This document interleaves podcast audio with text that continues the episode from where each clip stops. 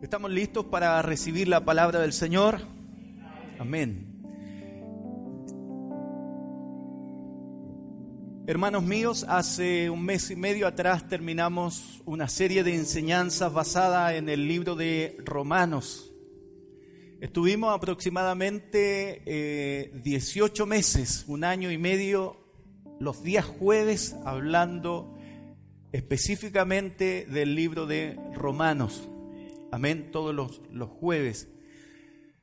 Después de eso tomamos una pausa de como un mes y medio y este jueves que pasó recién comenzamos con una segunda serie de enseñanzas ahora basadas en el libro de San Juan, en el Evangelio según San Juan. Tal como mencionaba nuestro hermano Pablo, hace algunos minutos atrás. Y el día de hoy quiero compartir acerca de esto mismo, lo que estuvimos viendo el día jueves. De alguna forma para motivar, motivar a los que eh, tal vez no vienen los días jueves. No quiero decir los domingueros,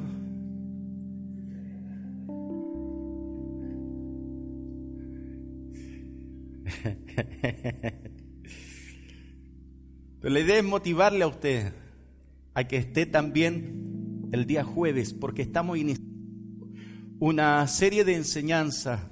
Ya vamos a estar eh, el tiempo que sea necesario compartiendo acerca de San Juan. Es uno de los cuatro evangelios.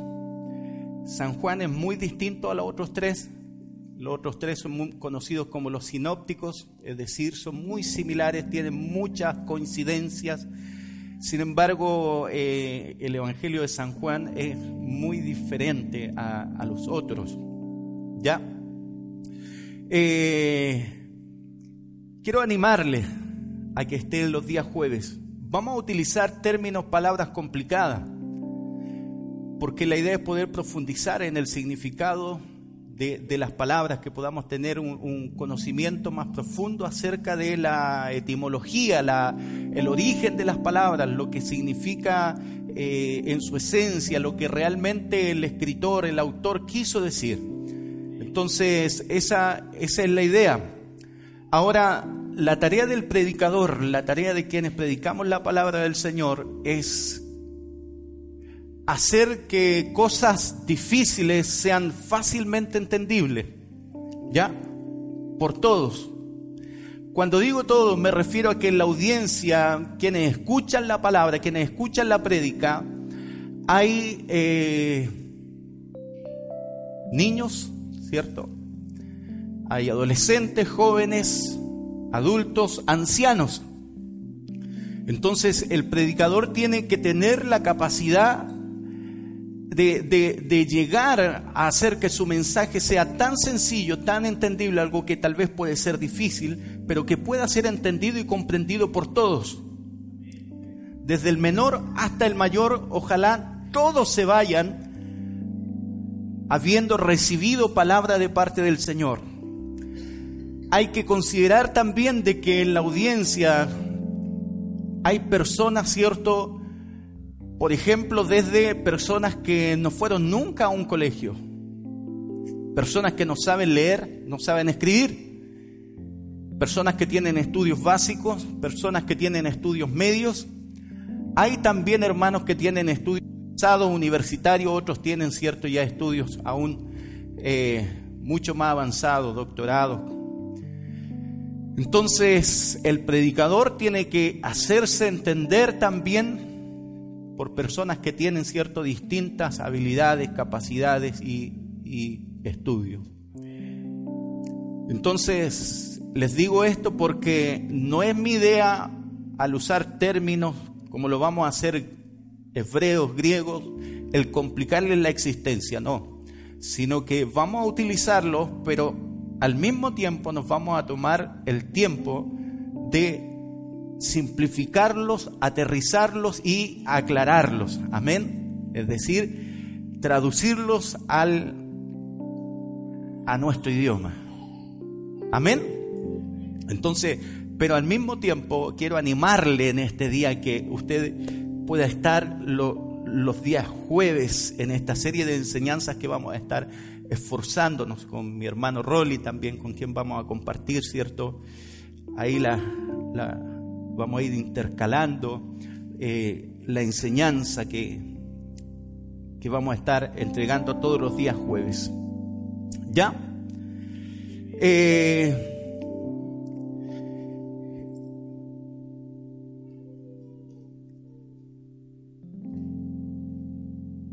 En este día, en este día nos vamos a apoyar por algunas algunas diapositivas, ¿cierto? El día de hoy. Eh, hay cierto serie de enseñanza, Evangelio de Juan. Y vamos a ir a Juan capítulo 1 en el versículo 1. Juan capítulo 1, versículo 1. La prédica de este día va a ser algo similar a lo que hacemos los días jueves.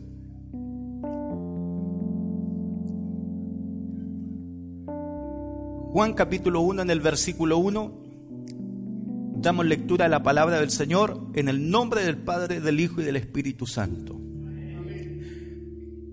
En el principio era el verbo y el verbo era con Dios y el verbo era Dios. Amén. Si usted se fija en ese versículo, hay una frase que está subrayada, ¿cierto? Que está de otro color. ¿Y cuál es la frase? En el principio. Y la enseñanza en este día se va a basar principalmente en esa, en esa frase, la frase en el, en el principio. Fíjese que esa frase es la misma frase, no la vamos a buscar, pero seguramente usted sabe, se recuerda. Ah, pero esa frase es la misma frase que aparece en Génesis capítulo 1, en el versículo 1. ¿Qué dice en Génesis capítulo 1, en el versículo 1? Dice que en el principio, ¿qué? Creó Dios los cielos y la tierra en el principio. Es la misma frase que aparece en este versículo de Juan capítulo 1, versículo 1. Entonces, en el principio que aparece en Génesis 1, versículo 1, donde habla que Dios creó los cielos y la tierra, es el misma, la misma frase en el principio que aparece aquí en Juan capítulo 1, versículo 1, en el principio. Amén. Ahora, la palabra principio, la palabra principio, la palabra principio viene del hebreo rechit, que significa comienzo. La palabra principio viene del hebreo rechit, que significa comienzo. ¿Ya? Pero si usted se da cuenta también, no solo es la palabra, sino que es una frase. La frase es en él, en el principio. En el principio. Y en el principio es van a salir todos hablando hebreo el día de hoy. en el principio es Berechit. En el principio es Berechit. ¿Ya? ¿Qué significa Berechit? Berechit tiene dos significados. El primer significado es a la cabeza. ¿Cuál es el primer significado de Berechit? A la cabeza. Y otro significado propio de este término es eternidad o en la eternidad.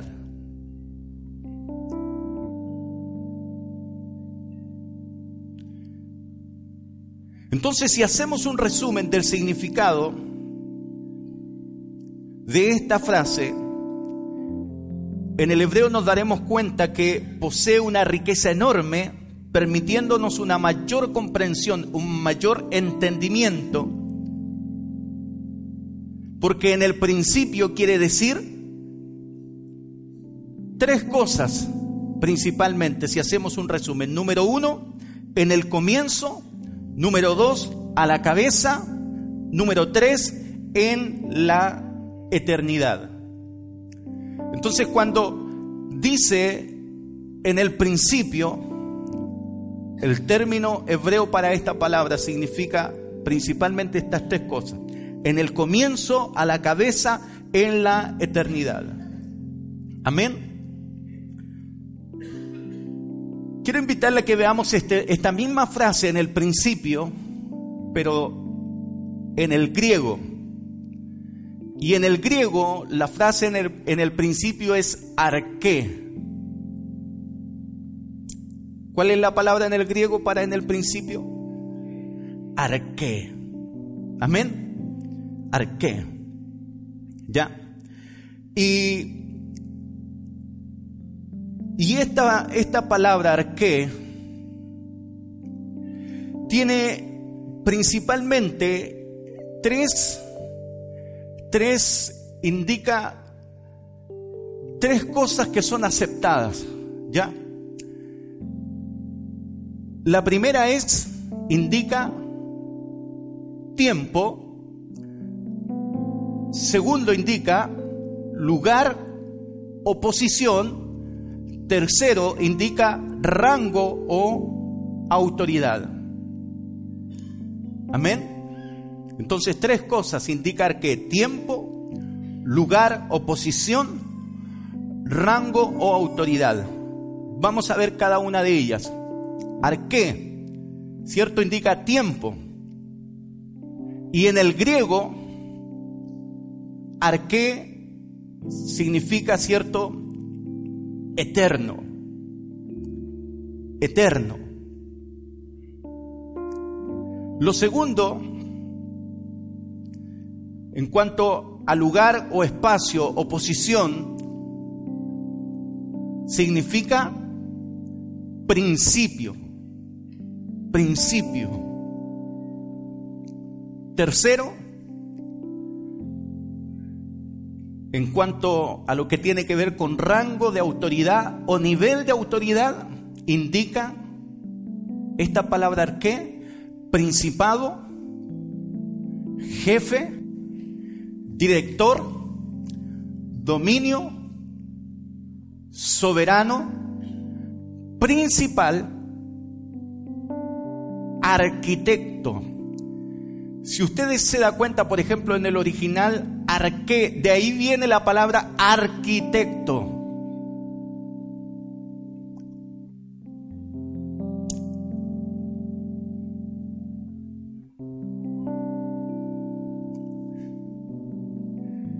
Amén. Entonces, avancemos.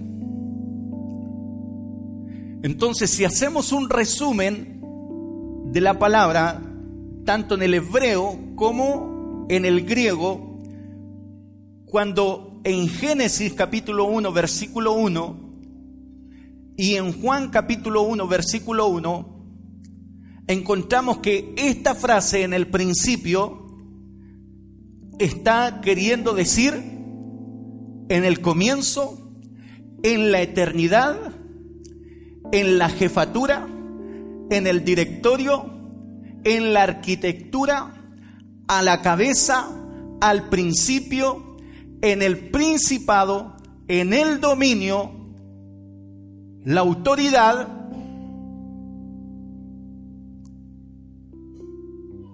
Si la unimos con la, frase que continúa, ¿cómo queda? ¿Qué dice? Era, era el verbo. Amén. Entonces, si unimos esas ambas, ambas frases, por ejemplo, diría, en el comienzo era el verbo. En la eternidad era el verbo. En la jefatura era el verbo. En el directorio era el verbo. en la arquitectura era el verbo. A la cabeza era el verbo.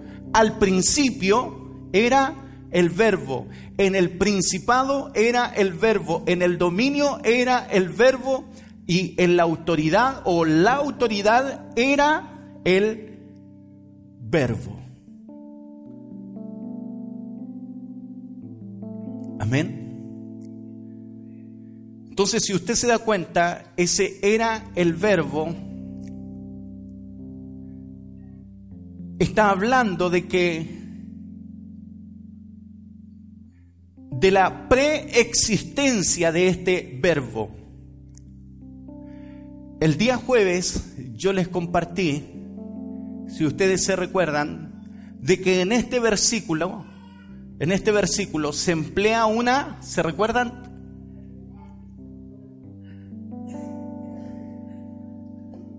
¿Ah? Que significa el lugar del nombre una antonomancia. Amén. Antonomasia. ¿Qué, qué, qué es lo que significa esta, esta frase? ¿Se recuerdan los que estuvieron el jueves? En lugar del nombre. En lugar del nombre. ¿Qué quiere decir? Que en lugar del nombre se da una característica de la persona. Y yo les daba cierto algunos ejemplos ese día. ¿Eh? Para los que estaban ese día, cierto, les pregunté, si yo les digo, e, ese día yo les preguntaba, si les digo, por ejemplo, el el príncipe de los predicadores, para los que se, manejan, ¿cierto? En lo que ese día decíamos que es Charles Spurgeon. Entonces, el nombre de ese predicador, que fue muy conocido, Charles Spurgeon, era conocido como el príncipe de los predicadores. No se, no se le daba el nombre, sino se le eh, nombraba por una característica, algo que lo caracterizaba a él. Entonces yo les daba también el ejemplo, si yo les digo el niño maravilla, ¿usted con quién lo asocia inmediatamente? Con Alexis Sánchez, ¿cierto? Porque es conocido como el niño maravilla. Amén. Entonces, por ejemplo, el caballero Hidalgo, hay, un, hay un personaje de un libro que se le llama así, Don Quijote. Muy bien, Don Quijote. Entonces se menciona una característica. Entonces va una característica en lugar del nombre. Entonces fíjese que en lugar de decir que en el principio era, ¿quién? Jesús, Cristo, se utiliza una característica. Dice, era el verbo y el verbo viene de, es una palabra también, creo que griega, que significa logo. Amén. Y logo significa palabra. Entonces lo que está diciendo que en el principio en el comienzo, en la eternidad, en la, jefatura, en el directorio, en la arquitectura, a la cabeza, al principio, en el principado, en el dominio, la autoridad, era la palabra. Amén. ¿Acaso en los evangelios Jesús no se presentó, cierto, como la, la palabra viva? ¿Ah? Entonces, cuando, cuando emplea estos términos, hermanos míos, no solamente es una característica, sino que también es una persona. Cristo es el verbo. Cristo es la palabra. Amén. Cristo es la palabra. Pero si usted se fija, hermanos míos, lo, que nos está queriendo decir es que ese, ese verbo, esa palabra, que es Cristo mismo, Cristo el Señor, dice que era, es decir, antes de que todo se hiciera, antes, antes de la creación, Él ya era ya existía.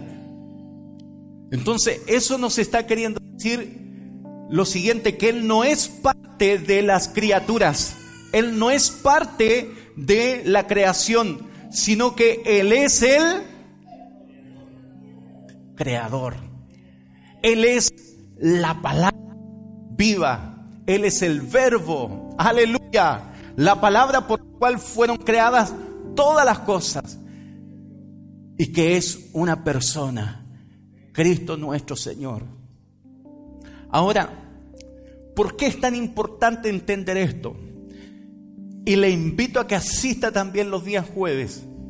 ¿Sabe por qué? Porque en el libro de Juan usted va a encontrar dos temas principales que le van a servir por el resto de su vida. Porque usted y yo vamos a ser creyentes siempre hasta que Cristo regrese.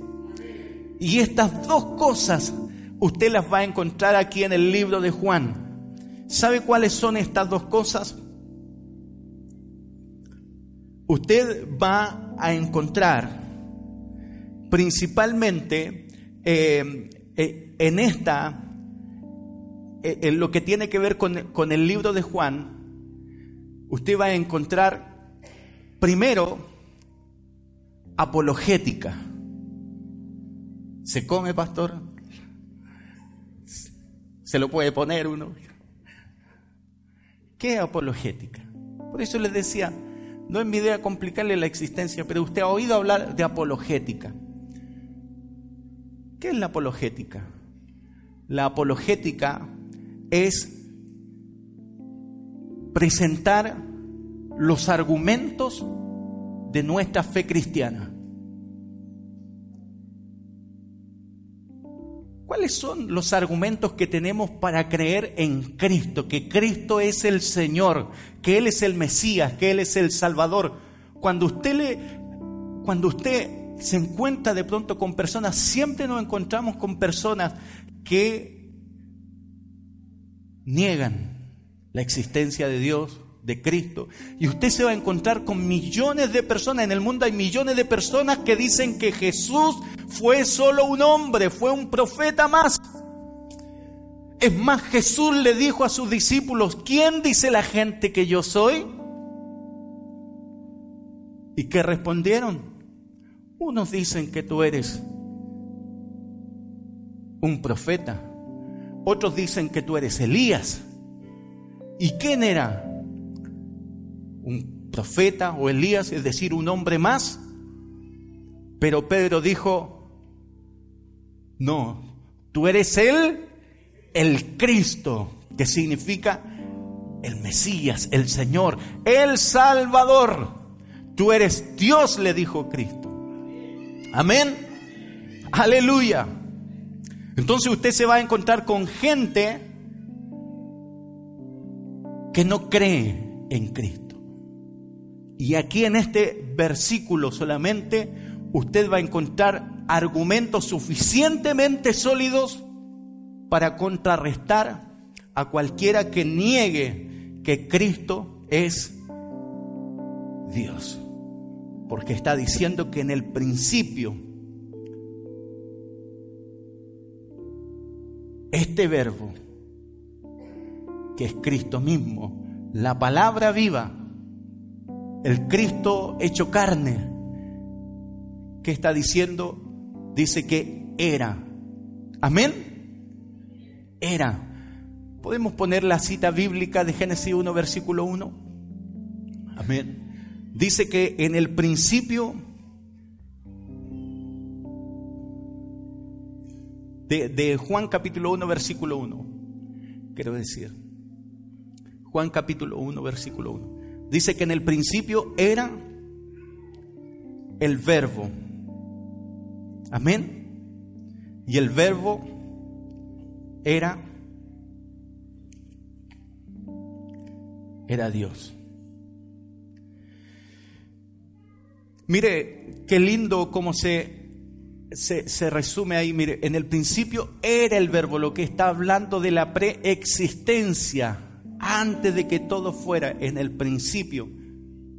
El verbo ya era, ya existía, ya estaba. ¿Y, qué, es lo que, qué es lo que ocurre? Que en el principio el verbo Cristo era Él como decíamos delante, el jefe, el director, el arquitecto, amén, el que tenía la autoridad, gloria al Señor. Él estaba ahí, él, él fue el que creó todas las cosas, Cristo. Él es Dios, amén. Entonces, como les decía, en el libro de Juan, ¿Qué es lo que encuentra usted? Le, había dicho.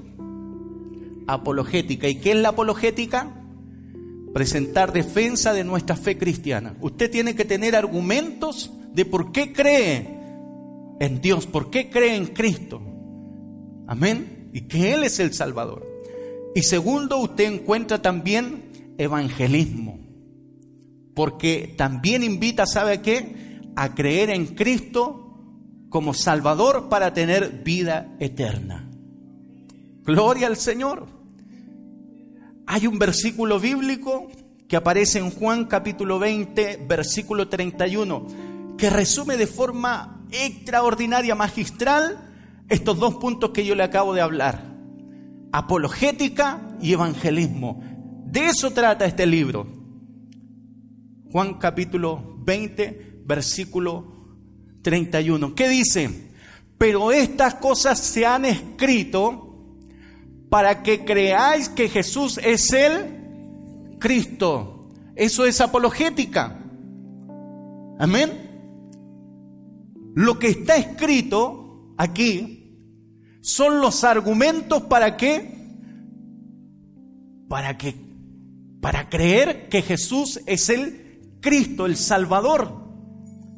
Nuestra fe no está basada en ideas nuestras, en pensamientos nuestros. No, tenemos argumentos suficientemente sólidos basados en la palabra del Señor para creer que Jesucristo es el Señor, es el Mesías, es el Cristo. Amén. Apologética. Es el Cristo, el Hijo de Dios. Coma. Y aquí encontramos en la otra parte evangelismo y para que creyendo que tengáis vida en su nombre. ¿No es acaso ese el mensaje del Evangelio?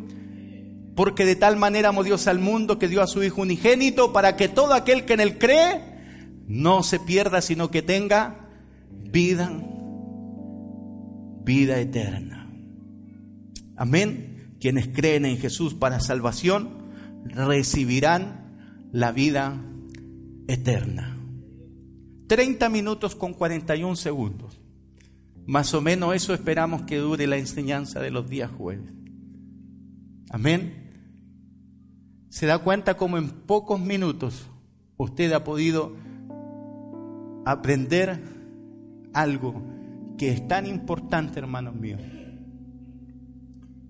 Porque cuánta gente hay por ahí, o cuántas enseñanzas, doctrinas hay que ubican a Jesús como un hombre más, como un profeta más, como un iluminado y niegan la deidad de Cristo. Aleluya. Usted necesita y yo necesito tener argumentos. Amén. Con respecto a mi fe en Cristo. Y no solamente eso, cuando presento los argumentos, apologética, ¿qué tengo que hacer después? Evangelizar, invitar a la gente a que crea también en Jesucristo. Esto no es para pelear, la apologética no es para pelear. Así que usted no ande buscando el boche por ahí con, ah, con la gente peleando. ¿ah? No, no es para pelear. Nuestro objetivo, ¿sabe cuál es? Alcanzar aquel que está perdido. Es que la luz de Cristo resplandezca en los corazones. El apóstol Pablo dice, si algunos quieren contender, nosotros no tenemos tal costumbre. Amén. Aleluya. Nosotros no tenemos ese tipo de costumbre. Si otros quieren contender con respecto a estas cosas, el cristiano, el que ha creído en Jesucristo, tiene argumentos para su fe, pero esos argumentos los usa también, ¿sabe para qué? Para compartir las buenas nuevas de salvación para todo aquel que cree en Jesús el Señor. Amén. Aleluya. Gloria al Señor. Póngase de pie.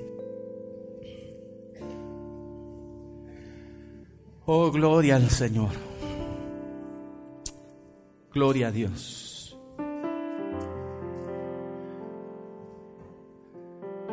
Se da cuenta que fue algo distinto a lo que habitualmente compartimos los, los domingos, pero esto hacemos los días jueves, lo que queremos hacer más bien compartir una enseñanza, ¿ya? Donde tal vez, o sea, nuestra meta no es avanzar tanto, es decir, en muchos versículos bíblicos, sino más bien dejar una enseñanza pero clara. Usamos solo una frase prácticamente, estudiamos una frase en el principio. Cuando yo estudiaba esta palabra pensaba en el principio, wow, a la cabeza era el verbo. Oh, yo decía, wow, o sea, Él siempre estuvo ahí al frente. Antes que todo, Él fue el arquitecto.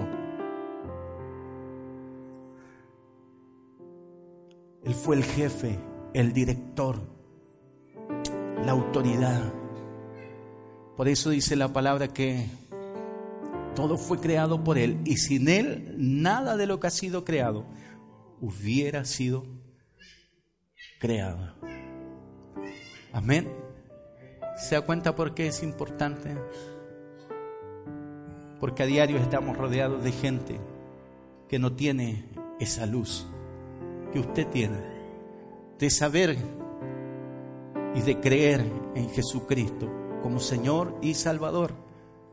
Usted la tiene, pero necesita también los argumentos de por qué, el porqué de su fe cristiana. Y cuando usted plantea los argumentos de su fe cristiana en amor, bajo la guianza del Espíritu, confiando en que es el Espíritu Santo el que toca los corazones, el que trae convicción de pecado y de arrepentimiento, usted comparte las buenas noticias de salvación para todos los que crean en Jesucristo el Señor. ¿Cuántos quieren esto? ¿Se da cuenta? Aprendimos dos cosas. ¿Cierto? Apologética contiene este libro. ¿Y qué es apologética? Presentar argumentos de nuestra fe cristiana. ¿Se da cuenta que es sencillo? ¿Y qué más contiene? Evangelismo son las buenas de salvación por medio de la fe en Cristo el Señor. Levante su mano conmigo, vamos a orar. Oh eterno Dios, gracias por esta tu palabra. Rogamos, Señor, que derrames sobre nuestros corazones espíritu de sabiduría.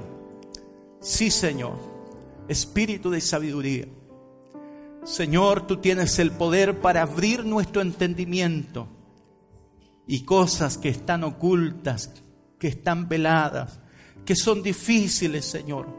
Tú tienes el poder para darnos ese entendimiento, esa comprensión. Aleluya. darnos esa revelación de lo que está en la palabra. Gracias eterno Dios, porque creo, creo Señor, que vamos a ser muy bendecidos por medio de las enseñanzas que estaremos compartiendo con la iglesia todos los días jueves. Señor, estamos totalmente confiados en que usted va a usar esas enseñanzas para bendecir la vida de muchos para fortalecer la fe de nuestras vidas, la fe en nuestros corazones, Señor, y para adquirir también valentía, osadía, confianza para predicar y anunciar tu evangelio. Gracias, Señor. Bendiga a su iglesia. Bendiga a cada uno, Señor, de mis hermanos desde el menor hasta el mayor, sean muy, muy bendecidos. Amén y amén. Dios bendiga a los ministros de alabanza. Tengamos un tiempo de adoración.